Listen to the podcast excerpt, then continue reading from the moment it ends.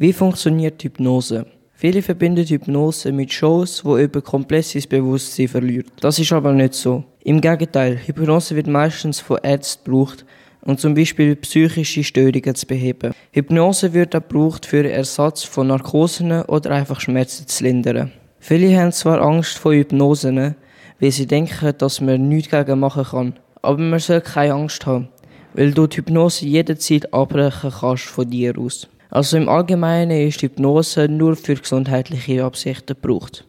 Was passiert mit einem, wenn man in einer Hypnose ist? Als erstes kann man sich nicht bewegen und man versteht auch nichts mehr. Man sieht eigene Bilder vor sich, wie Erinnerungen und selbst erfundene Sachen. In der Zeit, wo du hypnotisiert bist, wirst du an komplett andere Sachen denken und auch überfragen, was du überhaupt da machst, warum du da bist und andere Gedanken, wo in die Richtung gehen.